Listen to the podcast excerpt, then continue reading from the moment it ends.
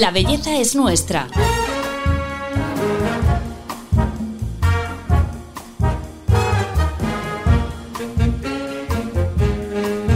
Un podcast de Telva.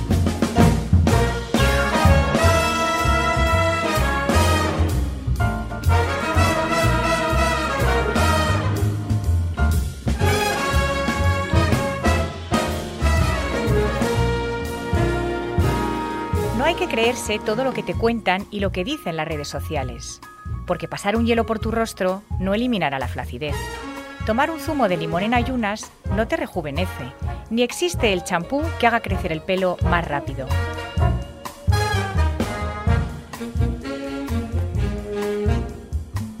Hola, soy Paloma Sancho, directora de belleza de Telva, y en este podcast quiero contaros la verdad de la belleza con la ayuda de los mejores expertos.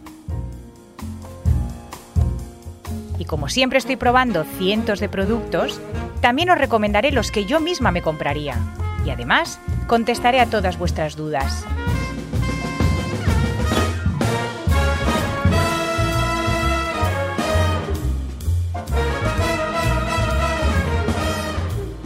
¿Cuántas veces nos hemos liado con la rutina de cuidado de la piel?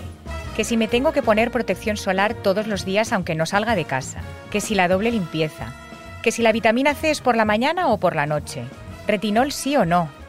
Bueno, yo se lo voy a preguntar a uno de los mejores dermatólogos de nuestro país, que además acaba de publicar libro. Doctor Ricardo Ruiz, bienvenido. Hola, Paloma. Tu libro se titula Lo que tu piel dice de ti y nosotros eh, lo que queremos es que diga muchas cosas buenas. Cuéntanos eh, cómo hay que cuidarla eh, para que esté perfecta. Pues nosotros solemos decir a, nuestros pacientes que intenten hacer las tres R's. La R eh, de resguardar o proteger la piel del sol, la R de reparar por la noche y la R de renunciar, renunciar uh -huh. a, a, los efectos eh, a veces que no son reales de las cremas. O sea, una crema no, no va a mejorar la flacidez, no existe una crema reafirmante, ni una crema antiflacidez, uh -huh. ni anticelulítica. Entonces, básicamente, teniendo en cuenta esos factores, pues por la mañana nos gusta eh, recomendar una vitamina C, que es un antioxidante y que está demostrado que previene la oxidación de la piel producida por, por la radiación ultravioleta. Uh -huh. Encima de la vitamina C nos gusta una crema de protección solar, si puede ser física, o sea, mineral, mejor, y luego por la noche intentar reparar, reparar utilizando productos que se ha demostrado que generan colágeno, como el ácido retinoico, el retinol, o sea, derivados de la vitamina A. También nos gustan los alfa hidroxiácidos como ácido glicólico, que también tiene un efecto exfoliante. Y eh, dos veces por semana nos gusta recomendar una exfoliación de uh -huh. la piel. No todo el mundo, pero sí la mayor parte de las personas, el noventa y tantos por ciento de las personas pueden exfoliarse la piel eh, de forma que los productos puedan llegar mejor. Al final el mensaje es intentar simplificar. Menos es más en cosmética. Este minimalismo cosmético que ahora es eh, una tendencia, ¿verdad? Exactamente. En el tema de la protección solar, ¿es imprescindible utilizarla todos los días del año? ¿Cómo gestionamos el tema de la vitamina D si, si no dejamos que nos, eh, que nos dé el sol con estas pantallas? Pues esa es muy buena pregunta, porque los dermatólogos siempre estamos diciendo que no hay que tomar el sol y claro, entonces por otro lado muchos los reumatólogos dicen, bueno, pues hay que tomar el sol para los huesos. Uh -huh. eh, la vitamina D es muy importante no solo para los huesos, sino que protege frente a la diabetes, eh, tiene un efecto eh, que protege a nivel cardiovascular, protege uh -huh. frente a determinados cánceres. Eh, los niveles de vitamina D en España, por ejemplo, son más bajos en invierno más, eh, y más altos en verano porque tomamos el sol.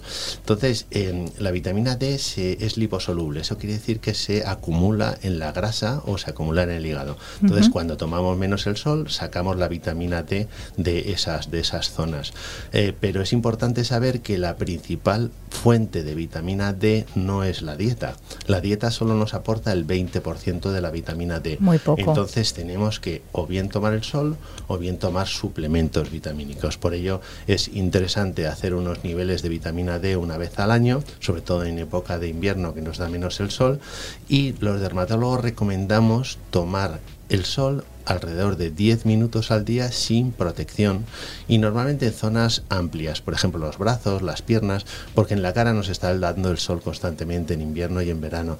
Entonces, el tomar el sol 10 minutos eh, sin protección en zonas amplias es suficiente para generar la vitamina D que necesitamos. Me imagino que esos 10 minutos eh, a horas eh, que no sean las centrales del día. Esto parece muy obvio, pero lo, lo contamos, ¿verdad? Porque... Exactamente, hay que intentar que la radiación se tome, el sol se tome antes de las 12 de la mañana o después de las 4 o 5 de la tarde. Muy bien. A pesar de todo esto eh, y de que parece que estamos muy, muy concienciados con el uso de la crema solar, el cáncer de piel sigue siendo el, el primero en el ranking. Es una cosa sorprendente. ¿Qué estamos haciendo mal y si esta incidencia podría bajar cambiando a lo mejor los hábitos? Pues es verdad que, eh, por ejemplo, en España el 40% de los españoles vamos a tener cáncer de piel a lo largo de la vida. Básicamente hay dos tipos de cáncer de piel. Por un lado está el cáncer de piel melanoma, que es un cáncer de piel agresivo, que suele aparecer sobre un lunar que se maligniza. Y luego está el cáncer de piel tipo epitelioma o carcinoma, que es menos agresivo porque no suele dar metástasis y están eh, normalmente ese es el, cáncer que afecta eh, el 90% de los casos. El tratamiento es distinto porque el melanoma en ocasiones eh, puede dar metástasis, sin embargo el epitelioma no, y el epitelioma si lo extirpas totalmente lo curas para siempre. Ambos tumores están producidos por el sol, es decir, la buena noticia es que si nos protegemos del sol, si evitamos sobre todo la quemadura solar, que es lo más importante, es lo que está relacionado con, eh, con la aparición de estos cánceres, eh, podemos prevenir. Y si el diagnóstico es precoz, pues entonces la curación prácticamente es del 100%. Lo importante es interiorizar, como han hecho los ginecólogos con las pacientes, que una vez al año conviene ir al dermatólogo para que te revise los lunares y te pueda decir si hay alguno que merezca la pena revisar, controlar o quitar. Súper importante, es verdad. ¿A partir de qué edad habría que ir a esa revisión con el dermatólogo? Pues a partir de una edad, eh, desde la adolescencia, porque ya los casos de melanoma suelen aparecer en gente joven. Muy Entonces, revisar los lunares, pero hay una serie de factores de riesgo, como es el tener antecedentes familiares de, melanoma, o tener muchos lunares, o tener un fototipo 1, eso quiere decir personas que se queman fácilmente con el sol, que no se ponen morenos. Entonces esas personas tienen más riesgos y eso sí conviene que empiecen a revisarse todos los años a partir de la adolescencia. Muy bien, pues tomamos nota. Otro de los efectos del sol, aunque no es eh, tan grave, por supuesto, como el cáncer de piel, es el envejecimiento prematuro de la piel. ¿Podemos parar el envejecimiento, que es como lo que todos estamos obsesionados con conseguir? Bueno, a mí me gusta mucho una cosa que dijo Coco Chanel y es que la naturaleza te da eh, la cara que tienes a los 20 años, pero la cara que tienes a los 50 depende de ti. Muy bueno. Es decir, que, que al final el, el, envejecimiento en cierta forma sí se puede prevenir, algunos, algunos cambios sí se pueden prevenir. Hay que tener en cuenta que, que el sol no es lo que más nos envejece, lo que más nos envejece son los cambios dramáticos que ocurren en los huesos de la cara y en la grasa de la cara. Entonces, con la edad los huesos se van haciendo más finos, la, la, zona donde está la nariz se va haciendo más grande, con lo cual la nariz se va cayendo, la mandíbula se va haciendo más fina, con lo cual la boca se va hundiendo. Es decir, los cambios en los huesos y en los compartimentos grasos de la cara son lo que más nos envejecen. ¿Cómo se puede prevenir todo esto? Pues se puede prevenir teniendo una dieta adecuada, con antioxidantes, con proteínas adecuadas, manteniendo el peso adecuado para que esos compartimentos grasos estén en su, en su volumen adecuado, haciendo deporte, que esa es otra de, de las características, evitando tóxicos como el alcohol o el tabaco en la medida de lo posible. Y luego, si uno hace eh, alguna técnica de rejuvenecimiento, pues que utilicen técnicas que compensen esos cambios que ocurren en los huesos y en la grasa de la cara. Muy bien. Eh, ese envejecimiento eh, que podemos eh, cuidar con, con, los hábitos, ahora mencionabas los tratamientos estéticos, el Botox sigue siendo el rey. ¿Recomiendas usarlo, como dicen ahora, de forma preventiva a partir de los 30 años? Bueno, el Botox o la toxina botulínica es, un, eh, es la técnica estética más realizada en el mundo. Es una técnica muy segura y si ves un mal resultado no es culpa del Botox, es culpa de la técnica que se ha utilizado. en cuanto a su uso preventivo, sí está demostrado que, la toxina botulínica puede educar los músculos. Una persona joven eh, con 30 años que igual eh, tiene un entrecejo muy marcado, pues eso estás diciendo a los demás como que estás enfadado estás estresado. Entonces, el, utilizarlo en esos casos, pues sí tiene un efecto preventivo. Lo importante es personalizar el tratamiento con toxina botulínica, con Botox. Hay personas con 40 años que no lo necesitan porque no tienen muchas arrugas de expresión y otras personas que, eh, que con una edad muy joven tienen un entrecejo, unas patas de gallo. La clave es usar dosis muy bajas, usar dosis que relajen la musculatura, pero que no la paralicen. Conservar determinados gestos, que hay gestos, por ejemplo, en la frente, que son bonitos, lo de elevar las cejas, y eh, trabajar los músculos del platisma. O sea, el principal músculo que tira de la cara hacia abajo, que produce flacidez, es el músculo que está en el cuello, en la mandíbula y que Como la papada. Eso es, ese músculo se llama el músculo platisma. Hoy la tendencia es a relajar con toxina botulínica ese músculo que ah, está tirando de la boca para que los músculos elevadores hagan el efecto de elevar la cara y conseguir evitar pues ese efecto de la gravedad y de la depresión de los músculos. Es verdad. Hablando de Botox, doctor, eh, vamos a contarte una anécdota.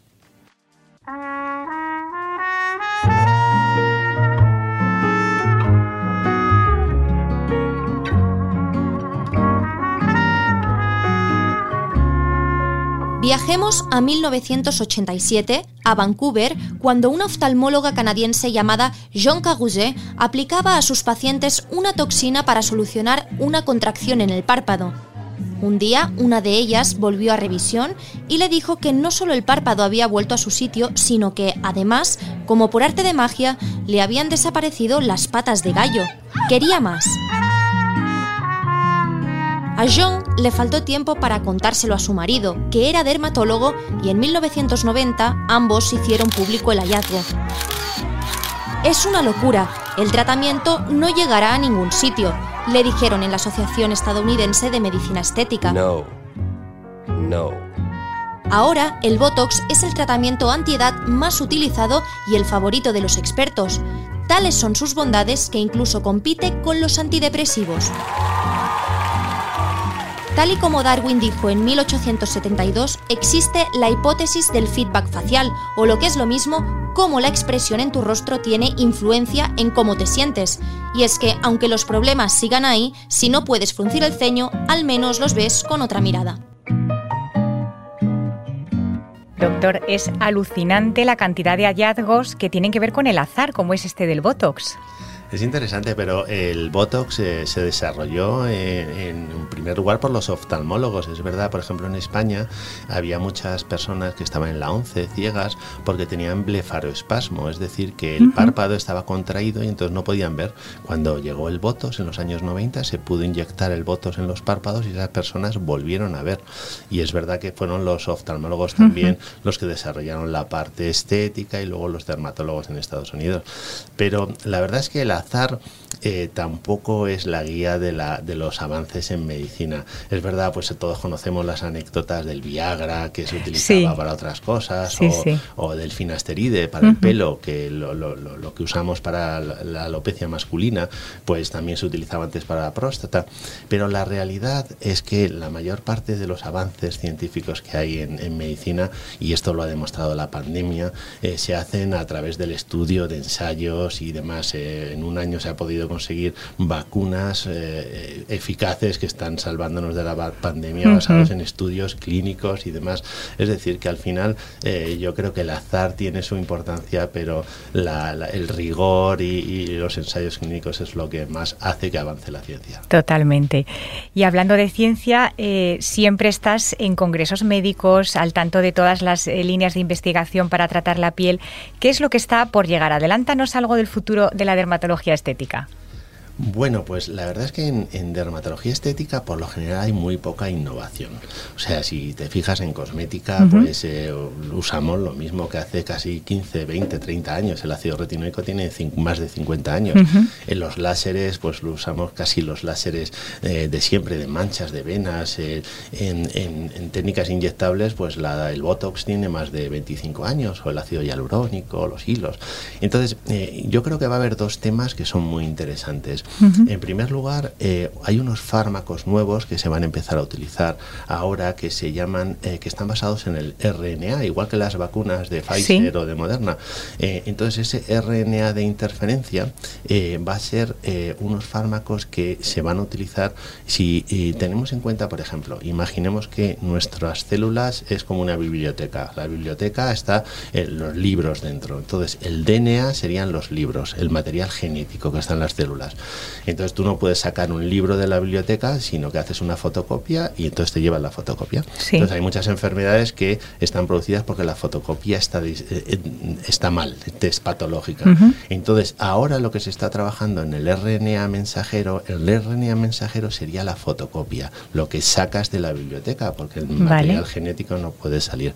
Pues estos fármacos que se están desarrollando de, se llaman de RNA de interferencia, actúan sobre los genes, pero fuera del núcleo. Se está empezando a utilizar, en, por ejemplo, en melanoma, se están investigando en, en, cicatrices hipertróficas, en envejecimiento. Es decir, los fármacos basados en RNA van a ser el futuro de muchas enfermedades y también en el envejecimiento.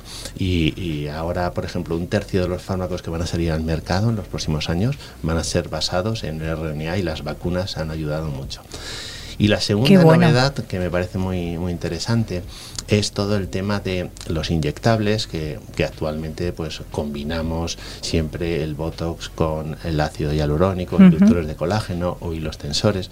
Entonces ahora lo hacemos un poco a ciegas, lo hacemos porque los médicos sabemos que eh, hemos estudiado las anatomías de la piel en atlas, en, en cadáveres, pero a partir de ahora eh, vamos a empezar a usar mucho la ecografía. Ayer estuve en un curso en cadáveres haciendo infiltraciones de todos estos productos con control ecográfico. Ah, qué bueno. Entonces te das cuenta que muchas veces inyectamos donde no creemos que estamos inyectando. O sea, el músculo está más superficial o está más profundo de lo que nos creemos porque hay mucha variabilidad personal.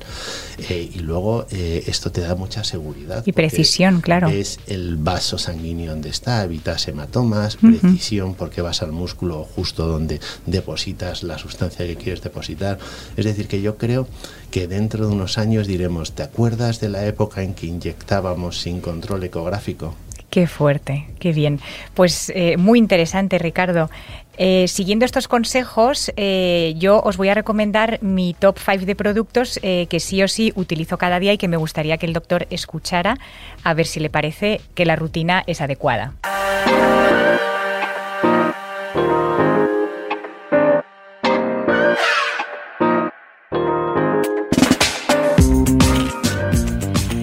En primer lugar, la limpieza de la piel, que siempre insisten los dermatólogos en que es fundamental. Yo utilizo una loción desmaquillante que retiro con eh, discos reutilizables de algodón y así reducimos el impacto medioambiental de nuestra rutina de belleza.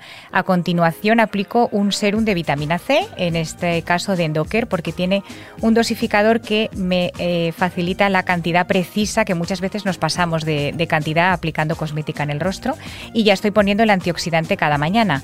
Por la noche eh, utilizo retinol, en mi caso uno de farmacia también, de Gema Herrerías, a concentración 0,3 porque tengo la piel sensible una crema hidratante que, como la denomina el doctor Ricardo Ruiz, se llama crema confort, que en definitiva es la crema que más se ajuste a tu piel y la que más te guste. Yo utilizo una de María Duol precisamente para piel irritada.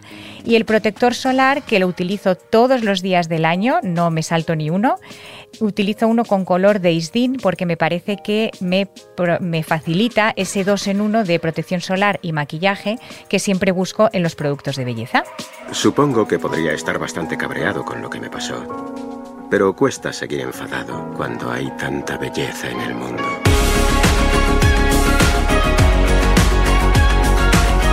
La belleza es nuestra. Un podcast de Telva.